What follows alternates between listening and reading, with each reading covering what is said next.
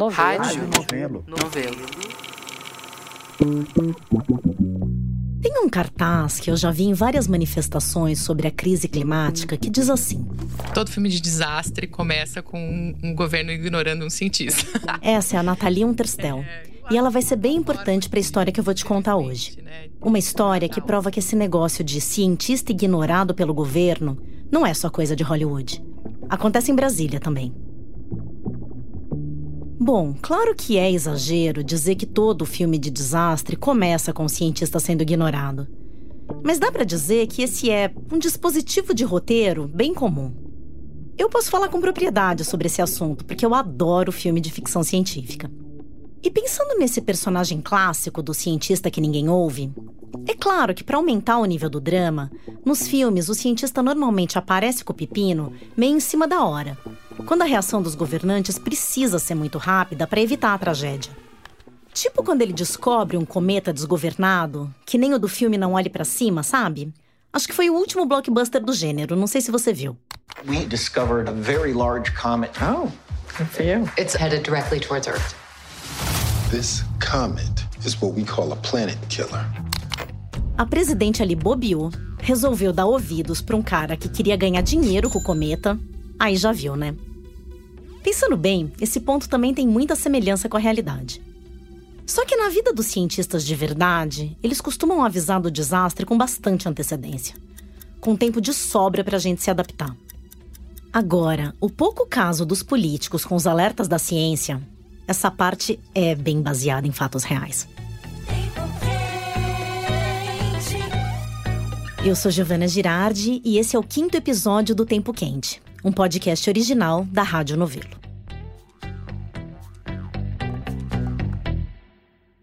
O episódio de hoje é um pouco diferente. Porque enquanto eu estava fazendo apuração, entrevistando gente, tentando conhecer de perto os lobbies que jogam cortinas de fumaça no trabalho da ciência e botam o mundo inteiro em perigo por causa do interesse de uma meia dúzia que está ganhando com o status quo, durante toda essa pesquisa para o tempo quente, sempre me vinha na cabeça um momento relativamente recente da política pública brasileira e que eu acompanhei de perto como jornalista. E confesso que chegou a me encher de esperança. Porque eu acho que é uma informação muito poderosa, realmente, assim. Essa acho- de novo é a Nathalie Unterstel. E ela é uma das protagonistas do nosso filme. Em primeiro lugar, a gente queria que esse fosse um assunto que tivesse na centralidade da agenda econômica do Brasil. Por isso Esse gente- caso tem um detalhe curioso, que muda um pouco a perspectiva de tudo. A Nathalie e os colegas dela foram chamados pelo governo para produzir um material de pesquisa sobre o problema. E mais do que só fazer a pesquisa, a ideia era propor alternativas, mudanças de percurso mesmo. Então não era uma agenda menor, era uma agenda de fato, né? De planejamento de longo prazo. E tanto que é Isso isso, né? Ela não começa no Ministério do Meio Ambiente, ela começa na Secretaria de Assuntos Estratégicos, que estava dentro da presidência, né? Sim. Quer dizer, foi a própria presidência da República quem encomendou esse projeto. Brasil 2040. Esse projeto, que custou 3 milhões e meio de reais, se chamava Brasil 2040 Cenários e Alternativas de Adaptação à Mudança do Clima. A ideia era mostrar como setores importantes da economia, como o agronegócio, a geração de energia e o nosso sistema de infraestrutura, são vulneráveis. E como eles poderiam ser afetados num futuro bem próximo. Quer dizer, bem próximo para a vida real, já em 2040. Bom, nesse ponto, você já deve ter se ligado que eu não tô falando do governo Bolsonaro. Porque pro Bolsonaro, o problema do clima nem existe. Então, para que se preocupar com ele, né? O nosso filme Catástrofe se passa no governo Dilma Rousseff. Sim, num passado não muito distante, o clima chegou a ser uma preocupação do governo federal. Mas só até esbarrar em planos bem mais importantes para o governo. A gente ficou sabendo que estaremos todos fora, então provavelmente essa é a nossa última reunião dentro do governo. E aí todo mundo já tava assim, tipo, meu Deus, como assim? Mas espera que eu tô contando essa história pelo clímax. E o filme nunca começa pelo apocalipse, né? No começo, parece que tá tudo bem. O ano era 2013. O economista Sérgio Margulis, que é uma das maiores autoridades em economia e meio ambiente no Brasil, tinha acabado de se aposentar depois de 22 anos trabalhando no Banco Mundial. O último trabalho dele lá no Banco Mundial foi um estudo enorme chamado Economia da Adaptação à Mudança Climática. Esse projeto acendeu o interesse do Margulis sobre o tema da adaptação. Na volta ao Brasil, ele foi convidado para assumir o cargo de subsecretário de Desenvolvimento Sustentável dentro da Secretaria de Assuntos Estratégicos, que tinha um status de ministério. Então ele topou adiar mais um pouco a aposentadoria. O primeiro mandato da Dilma já estava no terceiro ano. O ministro, que na época era o Marcelo Neri, ele me chamou e eu disse: Marcelo, o que a gente vai estudar aqui nesses dois anos que restam aqui desse governo é adaptação climática. Eu expliquei para ele, convenci, conversamos. Ele achou ótima ideia e a gente focou basicamente nesse estudo de adaptação. Assim nascia o Brasil 2040. O Margulis chamou a Nathalie Unterstel, que é especialista em políticas públicas sobre clima, para ajudar na coordenação do projeto. Mas para dar conta do recado, de toda a produção científica que precisaria ser feita, eles juntaram mais de 30 pesquisadores de ponta de várias áreas diferentes, como engenharia, agricultura, economia, recursos hídricos e climatologia. É, o pessoal do INPE, evidentemente, na questão climática, o pessoal da COP na área de energia, o pessoal da Embrapa, o Assad na área de agricultura pessoal da Universidade Federal do Ceará na parte de recursos hídricos. Enfim, pessoal de primeiríssimo, indiscutivelmente, não tenho a menor dúvida. Eu me lembro claramente que a nossa narrativa principal é que era imperativo para o Brasil se adaptar, porque se nós não fizéssemos, ninguém ia fazer por nós. Diferente de mitigação, que está todo mundo conectado, todo mundo precisa fazer, e se alguém fizer melhor ou antes ou mais rápido que você, você se beneficia. Deixa eu abrir um parêntese para explicar melhor isso aqui. As ações contra as mudanças climáticas têm duas grandes vertentes a mitigação e a adaptação. Mitigação é como a gente chama quando as intervenções são feitas para reduzir ou mesmo eliminar os impactos nocivos da atividade humana no meio ambiente. Aqueles compromissos internacionais para reduzir as emissões de gases de efeito estufa são ações de mitigação. O Acordo de Paris, por exemplo, é muito focado nisso. Já adaptação, como o próprio nome indica, significa lidar com os impactos nocivos que já são ou logo poderão ser realidade. Aquela coisa que já ficou meio batida, sabe? O novo normal? É como se, em vez de planejar como defender o meio ambiente, a gente já desse um passo à frente. Agora a gente está planejando como se defender do meio ambiente, depois que ele se cansa dos abusos e passa a se vingar da gente. O Brasil 2040 vinha bem nessa lógica, a da adaptação. O objetivo do trabalho era embasar o Plano Nacional de Adaptação, que o Ministério do Meio Ambiente estava coordenando. A gente aqui no Brasil tem uma visão muito clássica, né, de que meio ambiente é alguma coisa que a gente impacta. Quando a gente fala de adaptação, a gente está falando do efeito oposto, né? É como se o planeta estivesse nos impactando, na verdade. É como é a reação em relação ao aquecimento global. Então, é uma questão de proteção mesmo, é uma questão de defesa, uma questão de defesa nacional, inclusive, né? Então, você tem que criar essas capacidades para se adaptar. E isso exige uma mudança de mentalidade que não é brincadeira, porque a gente está falando do seguinte, que a partir de agora, ou a partir, naquele caso, né, daquele tempo, 2013, 2015, tudo o que fosse planejado seria planejado considerando um mundo mais quente e de clima mais instável. Então, você vai construir uma ponte, você tem que pensar, eu vou construir essa ponte para ela resistir a intempéries de hoje ou para ela estar, tá, enfim, minimamente adequada para o que a gente projeta que vai acontecer em 10, 15, 20, 50 anos, né? Essa ideia era muito inovadora e ia contra o modus operandi do pessoal que faz planejamento de infraestrutura. Para planejar o futuro, eles estão acostumados a olhar para o passado, para séries históricas de chuva, por exemplo. E isso funcionava muito bem quando os padrões se repetiam certinhos de tempos em tempos.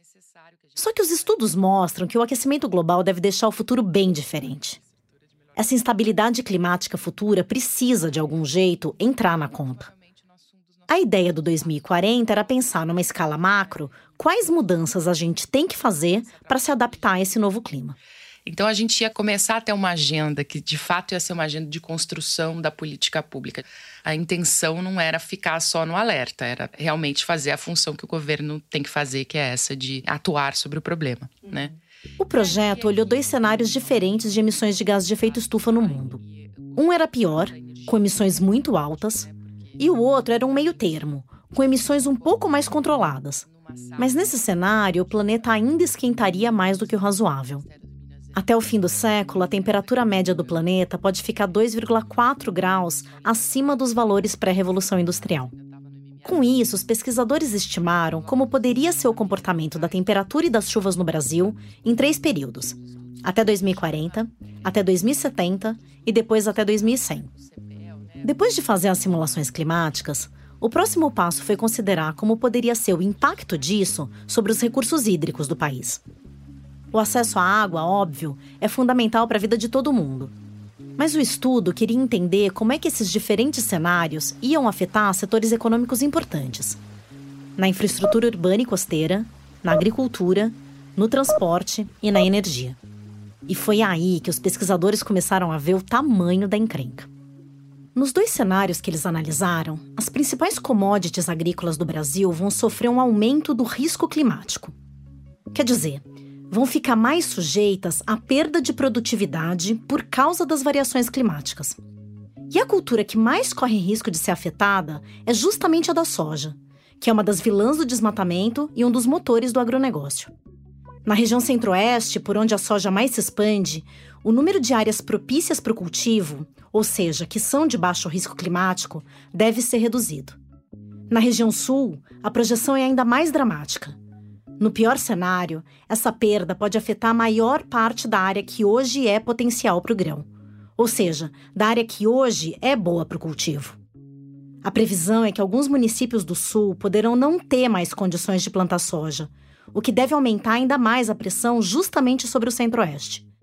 A região centro-oeste também é afetada pela mudança do clima, mas a expectativa é que tenha uma migração da soja para áreas onde hoje tem pastagem. Bom, a gente ainda está meio longe de 2040, mas já está dando para ver que os estudos não eram nada exagerados. Em 2021, a gente teve um exemplo bem dramático do que pode vir por aí. A forte seca com ondas de calor nos estados do sul levou a uma quebra da safra com prejuízos bilionários no campo e aumento do preço dos alimentos. É no caixa que o consumidor sente o efeito da maior seca dos últimos 91 anos. Pouca chuva tem sido sinônimo de aumento de preços dos alimentos. Quanto mais quente fica o planeta, mais instável tende a ficar o clima. A expectativa é que eventos extremos, como o da seca de 2021, aconteçam cada vez mais. E você deve se lembrar que a seca de 2021 afetou, além da produção de alimentos, a geração de energia elétrica. O ministro de Minas e Energia, Bento Albuquerque, fez um pronunciamento agora à noite. Ele afirmou que a seca que atinge as hidrelétricas é a maior dos últimos 91 anos. Agora, adivinha qual foi outro alerta importante do Brasil 2040? Justamente sobre a produção de energia hidrelétrica, que é a maior fatia da matriz elétrica do país. Os pesquisadores simularam o comportamento de quase 200 bacias hidrográficas e viram que, com o aumento das temperaturas, a maioria deve ter redução das vazões de água, principalmente as das regiões Sudeste, Centro-Oeste e Norte. Redução na vazão de água em bacias hidrográficas para a produção de energia elétrica na região Norte. Tem mais um detalhe importante nessa equação aqui: o timing. 2013, quando o Brasil 2040 começou a ser feito, já estavam em curso as obras para a construção da usina de Belo Monte. E ela era o xodó da presidente Dilma. Um sonho que ela tinha desde quando ela ainda era ministra no governo Lula. Só que Belo Monte não era exatamente um sucesso de público e crítica. E não só na oposição, com as denúncias de corrupção em mais uma obra faraônica. Na própria base do governo petista, teve gente denunciando os impactos que a usina ia ter na vida dos povos indígenas e dos ribeirinhos de lá. A justificativa, como sempre, era o desenvolvimento, o progresso. Mas e se esse estrago todo não se justificasse nem mesmo para a geração de energia? Bom, tem sempre aquela hora no filme em que o cientista, depois de entender a gravidade do problema, procura as autoridades para tentar mudar o rumo da coisa, né? No nosso filme aqui do Projeto Brasil 2040, isso aconteceu no comecinho de 2015. A Natalia Unterstel contou pra gente como foi. A gente colocou numa sala, num determinado dia, o alto escalão do Ministério do Minas e Energia, o alto escalão do Ministério da Agricultura é, e também do pessoal ligado à água. A gente coloca todos esses caras na mesa, traz os cientistas que tinham rodado os modelos e que tinham os estudos. A gente traz todo mundo e fala assim: olha, então, primeira mão aqui, dentro da saia, a gente quer mostrar para vocês o que está aparecendo e a gente quer fazer uma discussão. A Nathalie sabia que o elemento mais sensível dessa discussão ia ser, claro, Belo Monte. O custo-benefício de Belo Monte já era muito contestado. A licença social de se construir também era muito, muito contestada. Né? E aí, quando a gente traz esse outro elemento, que não era um elemento sobre Belo Monte, mas Belo Monte, obviamente, se destacava porque ela ia perder no mínimo 20% da sua capacidade de, de produção hidrelétrica. No mínimo 20%. Quer dizer, essa era a previsão mais otimista daqueles cenários de mudança climática. Até 2040, a vazão do rio Xingu, no ponto onde fica a usina, poderia cair até 55%. Obviamente, né, assim, dava um recado muito claro de que estamos fazendo a coisa errada, né? E era a prioridade máxima do governo naquela época. Sim, estavam mexendo justamente com a menina dos olhos do governo. Mais, Mais do que isso. isso. Os dados mostravam que outros locais onde se queria fazer mais uma série de hidrelétricas, como no Rio Tapajós, também não iam ter vazão tal qual se esperava. Vale lembrar que quando o Sérgio Margulis deu o pontapé inicial no Brasil 2040, o país estava entrando em ebulição. Os protestos de rua que começaram contra o aumento das passagens de ônibus já tinham mudado de alvo para o governo federal. O país, que só quatro anos antes tinha merecido uma capa da revista The Economist com o Cristo Redentor decolando, naquela altura já estava sendo retratado com o Cristo Foguete caindo, desgovernado. E no começo de 2015, quando os resultados do projeto começaram a ser apresentados, a situação política do país estava ainda pior, com as manifestações para impeachment de Dilma a todo vapor. Até por isso, o governo federal não ia abrir mão de uma agenda desenvolvimentista do Brasil grande. Nesse caldo, as obras de infraestrutura, tipo novas usinas hidrelétricas, eram o carro-chefe desse pacote. E as usinas ainda vinham com uma justificativa a mais. Elas iam garantir a energia firme, perene, que o Brasil precisava para voltar a crescer. Só que o projeto Brasil 2040 estava ali justamente dizendo que essa matriz perigava não ser mais tão perene assim. Quer dizer, que a situação de um rio, de uma barragem, poderia mudar completamente com um planeta mais quente. Só que a turma que estava acostumada a fazer o planejamento energético de olho no passado não estava a fim de aceitar que o futuro não é mais como era antigamente. Pessoal que é do planejamento hidrelétrico, né, de muito tempo, os barrageiros, como são chamados, eles falaram: a gente tem séries históricas aqui, muito consistentes, não tem problema, a gente não. Os cientistas não estavam alertando sobre um cometa vindo em direção à Terra, mas era um belo de um abalo sísmico no jeito de ver o mundo. Não, mas as projeções históricas, escuta, professor, doutor, a gente está falando que as projeções históricas não valem mais, estão mudando. Isso chama-se mudança do clima. Então, o que é historicamente um padrão não vale mais. O padrão está mudando, as coisas vão mudar. É, o cara enfim, velha guarda, enfim. Aí... O Margulis, a Nathalie e o resto da equipe sabiam que essa não ia ser uma conversa fácil. Eles estavam preparados para isso. O espanto, na verdade, veio da reação de um outro grande defensor das hidrelétricas. Então, me lembro do secretário mais poderoso do, do Ministério de Minas e Energia que estava lá com a gente, em que depois que se apresenta tudo, ele vira e fala: Isso muda tudo. A gente tem que levar isso para o Conselho Nacional de Política Energética. Esse é o Altino Ventura? Esse é o Altino Ventura.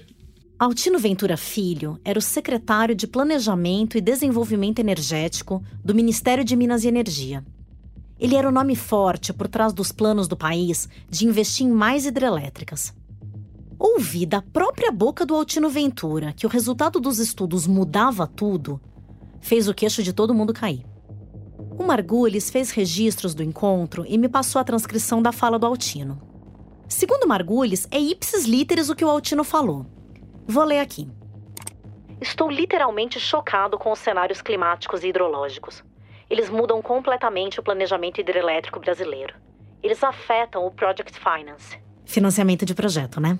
Das hidrelétricas planejadas, principalmente para a Amazônia. Belo Monte seria revista, pois teria menos de 50% da capacidade necessária. São Luís do Tapajós também. É preciso levar esses dados para discussão pelos ministros no Conselho de Política Energética. É preciso entender isso e planejar diferentemente. Olha, eu acho que o sonho de todo cientista é ter o trabalho levado a sério, considerado, aplicado na prática. Imagina, era como se no filme Não Olhe para Cima, a presidente falasse para o personagem do Leonardo DiCaprio: Caramba, isso é muito sério. Vamos fazer alguma coisa. Tem uma coisa que é admitir publicamente que aquilo ali teria impacto. Eu acho que isso foi excepcional. Quando vem de uma figura que era super polêmica, né? O Altino era conhecido por não gostar de renováveis modernas. De novo, vale a gente lembrar do contexto histórico aqui. No começo de 2015, quando foi feita essa reunião em que o Altino estava presente, o Brasil ainda estava lidando com uma crise hídrica severa que tinha chegado ao auge em 2014. Várias regiões foram afetadas pela seca, mas quem ganhou mais espaço nos jornais foi, como sempre, o Sudeste. Com a falta de chuva no estado de São Paulo, o nível do sistema Cantareira, que abastece cerca de 6 milhões e meio de pessoas, segue baixando. O volume corresponde ao que resta da primeira parte do volume morto. O volume morto do Cantareira ainda estava ecoando na cabeça de todo mundo. O cenário energético e de abastecimento de água de todo o país estava para lá de complicado. Mas o governo insistia que a melhor saída era investir em mais hidrelétricas. E o plano do governo de expansão do Parque Hidrelétrico Brasileiro estava todo centrado na Amazônia. Então ouvi previsões nada otimistas para Belo Monte e para outras possíveis usinas hidrelétricas não deve ter sido muito confortável para Altino Ventura. Acontece que nada daquilo era exatamente novidade para ele. E teve alguém que ficou pé da vida quando viu aquela surpresa toda do Altino. É quando o secretário comentou que estava surpreso com os resultados que a gente está apresentando, aí eu falei, né, educadamente, que, que na verdade quem está surpreso é eu. Esse é o Roberto Schaeffer. Ele era o coordenador de energia do Projeto Brasil 2040.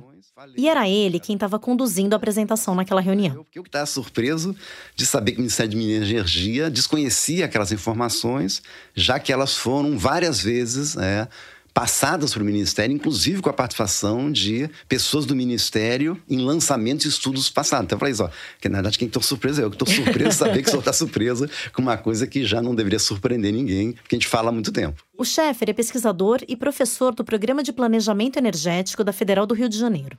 E ele tinha tanta certeza de que não faltaram oportunidades para o governo tomar ciência da situação antes, porque ele mesmo já tinha apresentado resultados de estudos preliminares para órgãos federais, tipo a Empresa de Pesquisa Energética, a Agência Nacional de Águas e a própria Eletrobras. E a gente justamente chamava a atenção que os cenários futuros para o Brasil, onde se via um papel para hidrelétrica, onde já se falava em Belo Monte, Giral, Santo Antônio, aquelas hidrelétricas não iriam entregar aquilo que elas estavam se propondo a entregar, porque cenários feitos pelo INPE, e a gente trabalhava aquele cenário do INPE, mostravam que havia uma tendência de a Amazônia se tornar mais seca, uma tendência de savanização da Amazônia e uma tendência de um semiárido nordestino virar um, um desertão. Deserto. Né? Uhum. Me lembro que o secretário falou: puxa, mas se a gente soubesse disso, a gente teria pensado, vamos dizer, a expansão do setor elétrico brasileiro de maneira diferente. Ó,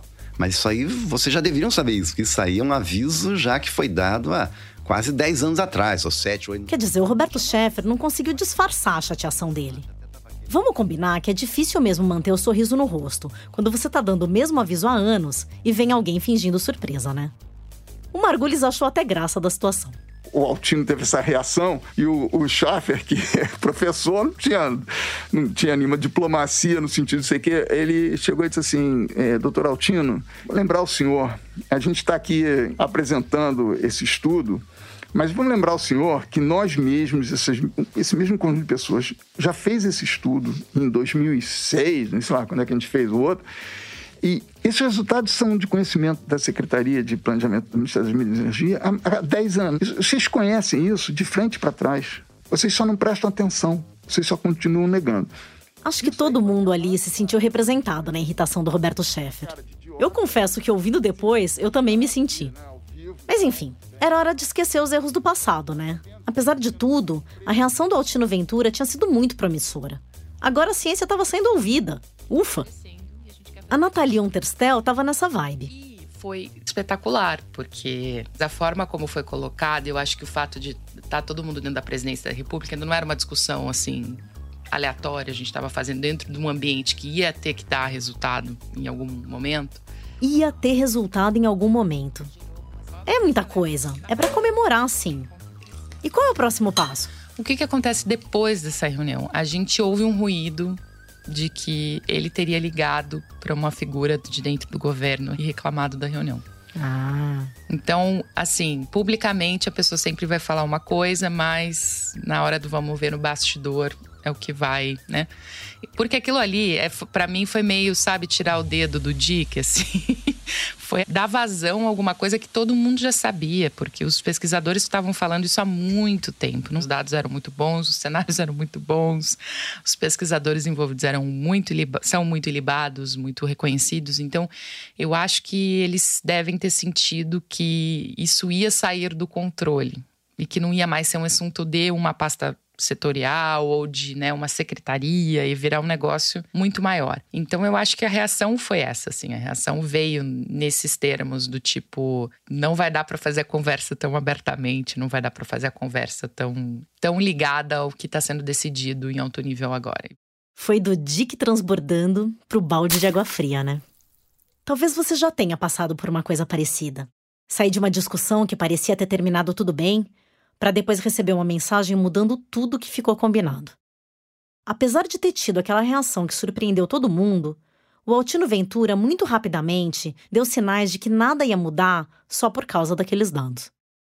Lembra do jornalista Cláudio Ângelo, meu carona na viagem pela Transamazônica, consultor aqui do Tempo Quente? Ele entrevistou Altino Ventura logo depois daquela reunião. Infelizmente, ele não gravou a entrevista, porque a gente ainda nem sonhava em fazer esse podcast naquela época. Mas eu pedi para ele ler aqui um trechinho da matéria que ele publicou em março de 2015. O secretário Altino Ventura afirmou que, mesmo diante das previsões dos modelos, o planejamento de hidrelétricas no país, que inclui uma forte expansão de usinas na Amazônia, não deve mudar. Abre aspas. Nós não vamos deixar de fazer hidrelétricas no Brasil por causa do nível de informação neste ponto. Fecha aspas. Segundo Ventura, há duas razões para crer que o sistema elétrico brasileiro tenha resiliência às mudanças do clima. A primeira é a diversidade hidrológica. Os rios das diversas bacias sofrem influências diferentes e têm regimes diferentes. Como o sistema é interligado, a energia de uma região pode ser usada para suprir a falta em outra. Abre aspas de novo. Se eu aumento as vazões no sul e reduzo no nordeste, eu uso as usinas do sul para gerar energia. Fecha aspas. Quer dizer, não era só uma questão de torcer o nariz para os dados. Imagina ter que admitir que um empreendimento com enormes impactos socioambientais, alvejado de todos os lados por denúncias de corrupção, e que já tinha custado mais de 30 bilhões de reais para os cofres públicos, corria o risco de ser um fiasco no curto prazo. Eu quis saber o que o Altino Ventura de hoje em dia lembrava dessa reunião. O senhor se lembra de uma reunião ali no começo de 2015 de um projeto do governo federal chamado Brasil 2040? O senhor está lembrado desse trabalho? É que eu estava conversando com alguns participantes outro dia e eles lembraram como é que foi a reação do senhor nessa reunião quando eles apresentaram as projeções sobre hidrelétricas. Eles disseram que o senhor tinha ficado surpreso com os dados, arregalado os olhos é. e dito alguma coisa assim, que aquilo mudaria tudo que aquilo poderia tornar Belo Monte inviável e que talvez fosse caso de ser levado até para o Conselho Nacional de Política Energética. Isso acabou não acontecendo, né, Otino? Veja, eu, eu, eu, tenho, eu tenho uma memória excepcional. Isso realmente eu tenho memória e me lembro disso aí. Acho que você descreveu com bastante precisão a minha reação. Eu vou apenas dar um, uns pequenos ajustes. Bom, Justíssimo. Era para isso mesmo que eu estava ali para ouvir o lado dele da história. O Altino me disse que achou os dados um pouco exagerados, mas admitiu que ele não é especialista no assunto. Então ele me explicou a decisão pela perspectiva dele, do planejamento e da viabilidade econômica das hidrelétricas. Pois é, então veja bem o seguinte: então esse fenômeno de, de, redução das vazões iam correr lá, iam correr aumentando ao longo do tempo e lá para 2040 consideração que eu fiz na época, a minha reação é o seguinte: olha, o efeito desse fenômeno climático, essas mudanças climáticas, vão ocorrer no, no finalzinho do período de 30 anos. Traduzindo, o raciocínio do Altino era o seguinte: a gente está falando de 2040, né? Eles estavam em 2015, faltavam 25 anos. Arredondando, 30. E isso era mais ou menos o tempo que eles tinham previsto para recuperar o investimento nas hidrelétricas. Pô, maravilha então, né? Não vejo por que a gente mudar a Belo Monte, porque Belo Monte vai se pagando logo nos primeiros anos. Quer dizer, eu, eu, a minha reação é o seguinte: o fenômeno existia, nós tínhamos que considerar, tínhamos que debater isto, mas os elementos ainda não eram suficientes para nós deixarmos de fazer as hidrelétricas. Eu tenho um amigo que sempre diz: problemas posteriores serão resolvidos posteriormente. É um baita de um conselho para uma pessoa ansiosa como eu. Mas espera lá. Nesse caso, não é pirar na batatinha por antecedência. Do jeito que o Altino tá falando, parece que é isso. Tá tudo normal até 2040 e aí, pimba, reduz a vazão das barragens. Já tô imaginando a cena. Na virada do ano de 2039 para 2040, alguém botando a mão na torneira da vazão de água de Belo Monte. Atenção, pessoal! A energia vai diminuir em 5, 4, 3, 2. Não é assim que a banda toca, né? Tem uma coisa que é clássica de ciência do clima. Aliás, duas coisas. A primeira é que as modelagens climáticas, justamente por serem uma projeção futura, carregam um tanto de incertezas. E a segunda, pensando que não tem como fugir de alguma imprecisão, é que em praticamente todos os casos os cientistas tendem a ser mais conservadores nas projeções. O que eu quero dizer com isso é que tinha chance de o futuro ser ainda pior do que na projeção e antes de 2040. Bom, eu vou falar mais disso no próximo episódio. Mas o ponto é que entra ano, sai ano, e Belo Monte não consegue alcançar a capacidade de geração de energia prevista. Ou seja, nem precisou chegar em 2040 para ficar evidente que a usina era uma furada. Veja, nós desistimos da hidrelétrica, teríamos que fazer alguma coisa no lugar. Na minha opinião, a alternativa seria pior. Nós estaríamos hoje com um programa térmico de grande porte, queimando combustíveis fósseis. O Altino levantou um ponto que faz sentido. Claro que as hidrelétricas são uma fonte de energia limpa fundamental para o país. Aliás, quando a gente pensa em geração de energia no Brasil, a gente pensa logo em hidrelétrica, né? A gente abriu o tempo quente com um episódio sobre carvão, sobre como não faz sentido investir num combustível fóssil num país como o Brasil. O mundo inteiro penando para reduzir as emissões dos gases de efeito estufa, e a gente podendo se orgulhar de que, pelo menos para a geração de energia elétrica, a gente emite muito pouco. Sim, se botar desmatamento na conta, a gente emite muito mesmo. Mas falando de energia aqui. Não deixa de ser uma ironia cruel que uma fonte limpa esteja ameaçada pela própria mudança do clima, né? É claro que a gente se joga na energia hidrelétrica não por consciência ambiental, mas porque sempre teve água em abundância no Brasil como um todo. Agora, se por um lado, ok, água é uma fonte limpa de energia, a gente não pode ignorar todos os problemas socioambientais que a construção de barragens traz de lambuja.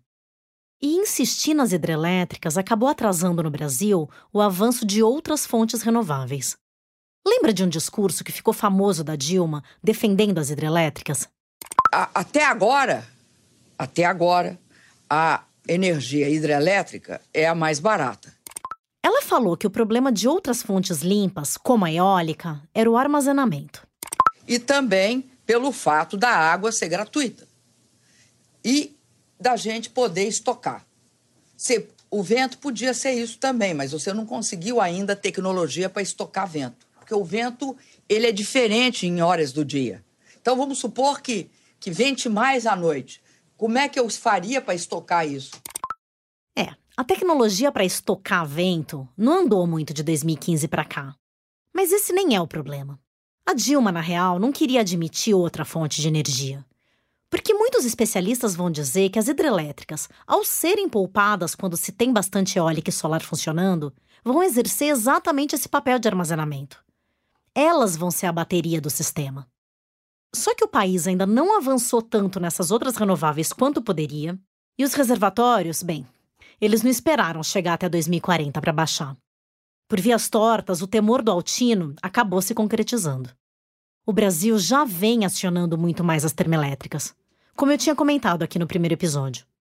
Em 2021, por causa da crise hídrica, essas fontes representaram 21% da energia elétrica gerada no país. Para ter um termo de comparação, em 2019 essa participação tinha sido de 13%. Bom, mas voltando para 2015. Naquela época da reunião do fim do mundo, quando a equipe do Brasil 2040 apresentou alguns resultados das pesquisas pro Altino Ventura e outros membros do governo, bem naquela época, a presidente Dilma estava fazendo uma reforma ministerial. E uma das trocas que ela fez foi justamente no comando da Secretaria de Assuntos Estratégicos. Saiu o Marcelo Neri, aquele que tinha trazido o Sérgio Margulis e deu carta branca para ele fazer o que julgasse importante, e entrou o Roberto Mangabeira Unger. O Mangabeira Unger é filósofo, professor de Harvard e ficou famoso por ser o guru político do Ciro Gomes e do Caetano Veloso. Na verdade, era um retorno do Mangabeira, porque ele já tinha ocupado a mesma cadeira durante o governo Lula. Aqui de novo a Nathalie Unterstel. Não sei, não, até hoje não entendo as razões, como isso se deu, se foi da noite para o dia mesmo, se foi alguma coisa planejada, mas o fato é que semanas depois dessa reunião, troca-se o ministro, uhum. entra a Mangabeira Unger, e aí começa uma é, dinâmica de engavetamento de tudo que tinha sido feito começam a sair matérias na mídia, na imprensa marrom, falando que o Mangabeira tinha freado o ímpeto dos aquecimentistas. Aquecimentistas. Chamaram a gente de aquecimentistas. A Nathalie e o Sérgio Margulis me contaram que eles tentaram conversar com a nova chefia. Eles se ofereceram para explicar o projeto Brasil 2040, para mostrar o que eles já tinham feito, como estavam as relações com os outros ministérios, mas a coisa estava emperrada. Só que bem nessa época estava acontecendo uma outra coisa muito importante na vida da Nathalie. Ela estava com o casamento marcado. Eu fui casar dia 7 de março, eu casei em Fernando de Noronha, muito chique.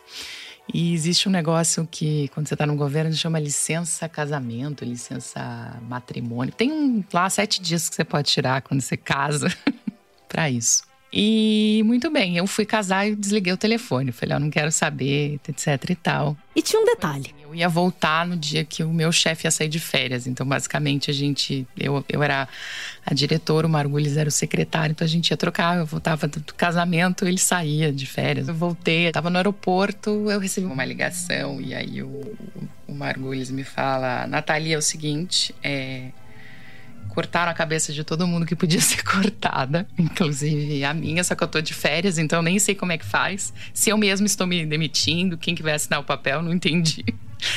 E quando você chegar amanhã lá, muito provavelmente vai acontecer isso com você. Então, né, assim, só, te, só tô te alertando, não tem o que a gente possa fazer, tá dado.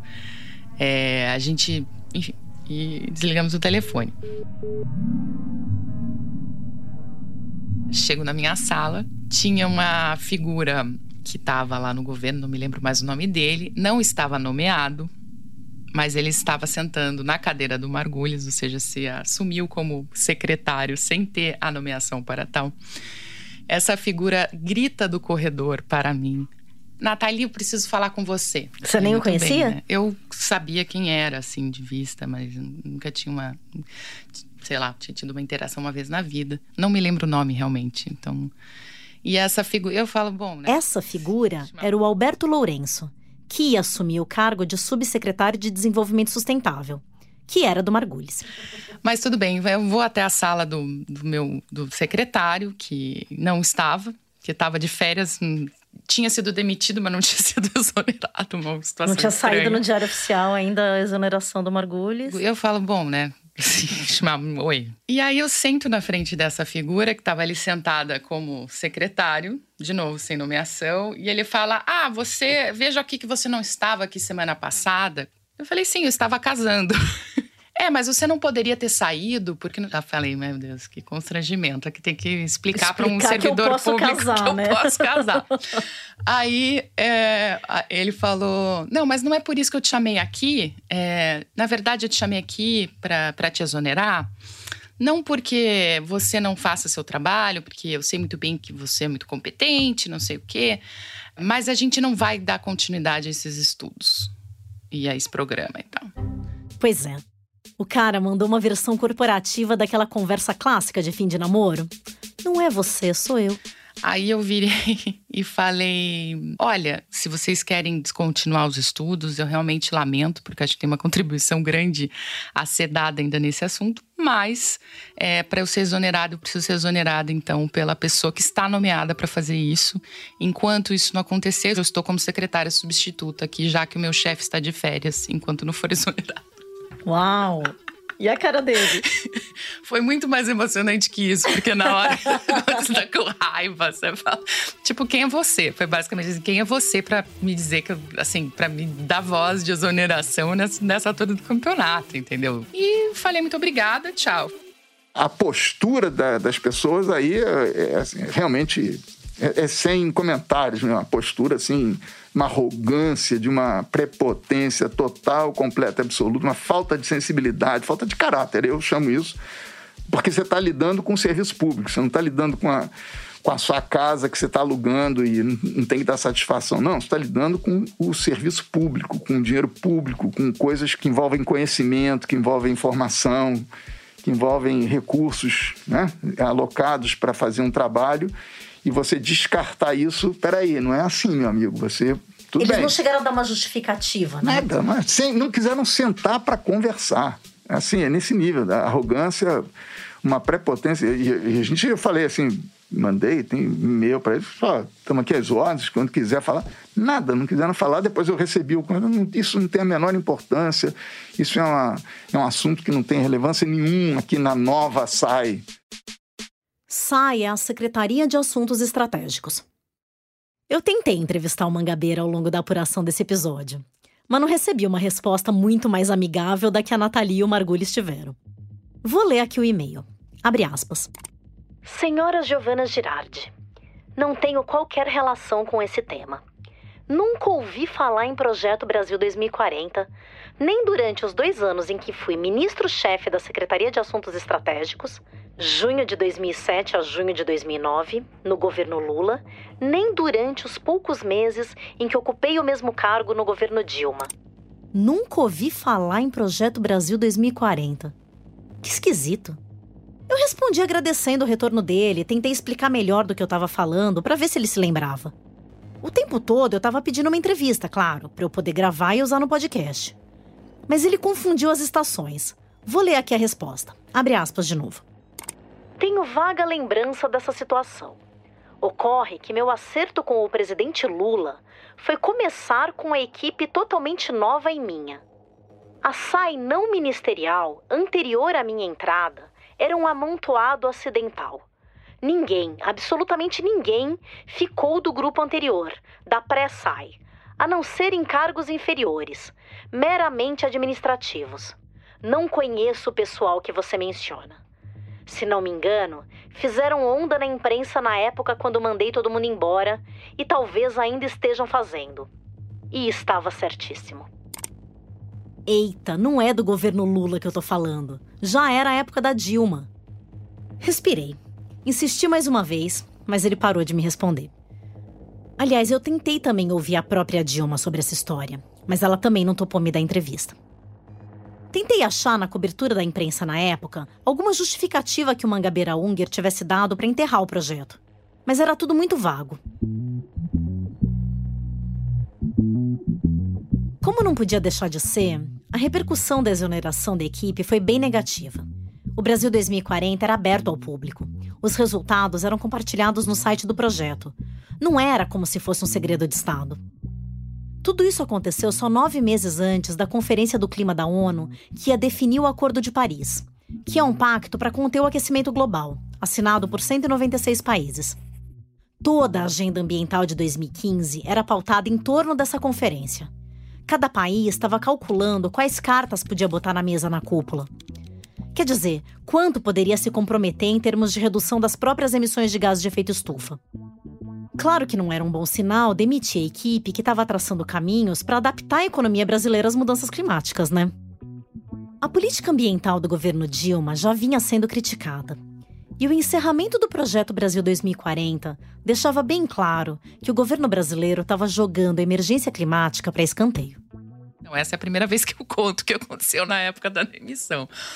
E aí, quando os jornalistas né, começam a dar os dados, que eu acho que foi fundamental, porque daí não era uma coisa assim, ah, fulanos, fulanos foram exonerados. Era assim, fulanos foram exonerados porque os dados são muito fortes, né? E porque não se quer dar consequência para isso.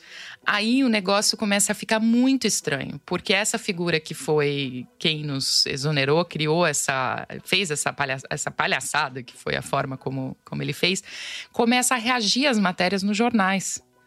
Então, por exemplo, sai uma coluna de opinião do Marcelo Leite na Folha dizendo o que tinha acontecido. E essa figura em nome lá do Mangabeira faz uma, uma resposta dizendo que nada disso era verdade, que eles iam continuar. E aí o próprio Marcelo Leite responde pela Folha, dizendo: o tempo dirá. e o tempo disse. O que o tempo disse é que o projeto de fato foi enterrado.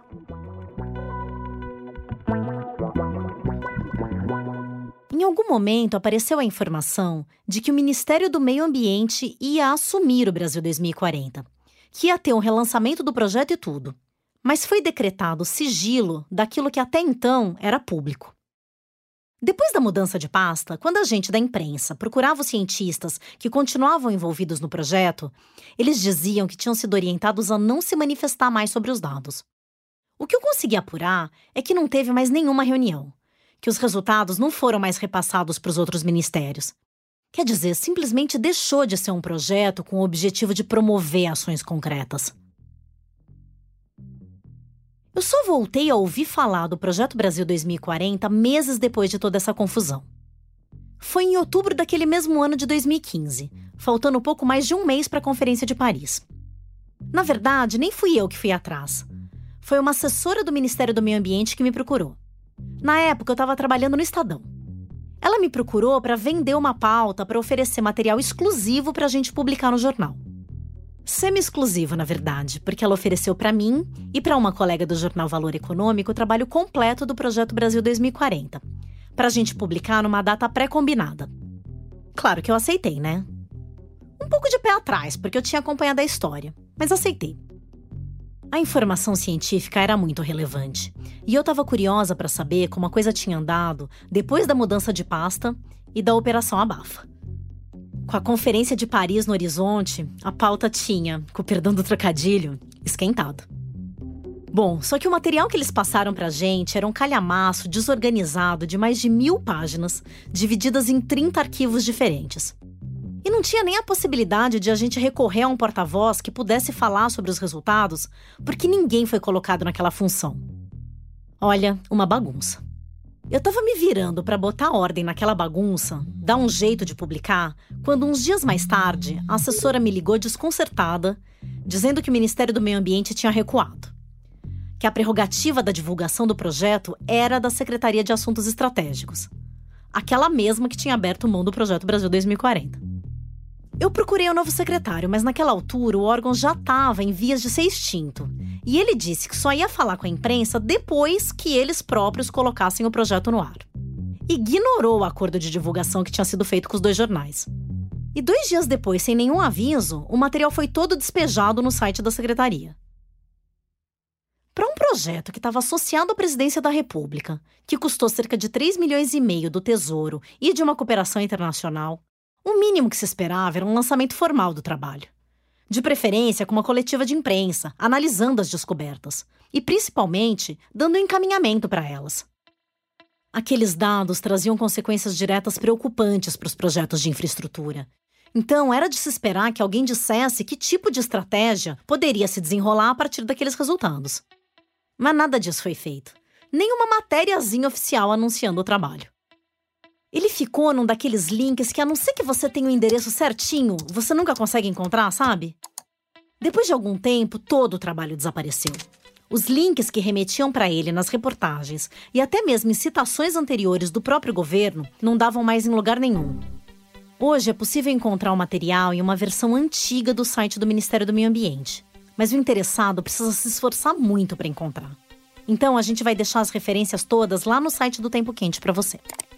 É, mas eu acho que é isso. Eu acho que tinha uma prioridade muito clara do governo Dilma em relação a Belo Monte, absolutamente clara, né, e a novos investimentos de infraestrutura, e não havia uma abertura real para considerar riscos climáticos naquele momento. Era a mensagem errada e os mensageiros acabaram pagando por isso. Acho que, em suma, é, esse é o, esse é o resumo. O projeto Brasil 2040 foi uma grande lição perdida. E a conta desse erro chegou mais cedo que o esperado. O Sérgio Margulis foi buscar na filosofia a conclusão fatalista que ele tirou do episódio. Tem uma frase do Hegel, que diz, eh, filósofo Hegel alemão, que ele diz assim: o que se aprende da história é que nada se aprende da história. Então é isso, passa tempo, passa dia, passa dia, passa ano e infelizmente a gente é movido por catástrofes, né? Precisa ter um grande impacto para as pessoas se tocarem. Se é verdade que as pessoas são movidas por catástrofes, estudos como o Brasil 2040 mostram que a gente ainda vai ter que se mover bastante. O problema é que de catástrofe em catástrofe, de indignação em indignação e de inércia em inércia, tudo caminha para uma catástrofe final, quando não vai mais sobrar ninguém para se mover. E o nosso filme já entrou no terceiro ato. Tempo Quente é um podcast original da Rádio Novelo, produzido com o apoio do Instituto Clima e Sociedade e da Samambaia Filantropias. Eu, Giovana Girardi, apresento, faço a reportagem e assino o roteiro com o Arnaldo Branco e com a Paula Scarpim, com o apoio da Bárbara Rubira e da Flora Thomson Devu. A coordenação do projeto é da Ana Magalhães e da Bárbara Rubira, que também fez produção com a Marcele Darrier. A gente teve a consultoria da Cristina Morim e do Cláudio Ângelo. A direção criativa é da Paula Scarpim e da Branca Viana, e a direção executiva é do Guilherme Alpendre. A música original foi composta pelo Arthur Kunz. A edição é do Luca Mendes e a sonorização é da Júlia Matos, com o apoio da Paula Scarpim. A direção de locução é da Mica Lins. Nós gravamos na Confraria de Sons e Charutos, em São Paulo, e no Estúdio Rastro, no Rio de Janeiro. Nossos transcritores foram Laura Restab, Bel Baroni, Nino Bloch e Guilherme Póvoas. A checagem é do Emerson Kimura. A mixagem foi feita pela Pipoca Sound. A estratégia de promoção e distribuição fica por conta da Juliane Jäger e da Fê Cris Vasconcelos. As redes sociais são da Bia Ribeiro e do Eduardo Wolff com o designer Matheus Coutinho. A edição de nosso conteúdo em vídeo é da Thaís Fernandes. Nossa identidade visual foi elaborada pela Natasha Gompers e o nosso site foi feito pela Paula Carvalho e pela Amanda Gedra. Nesse episódio usamos áudios da Netflix, da TV Globo, da RT Notícias e do Poder 360. Obrigada e até semana que vem.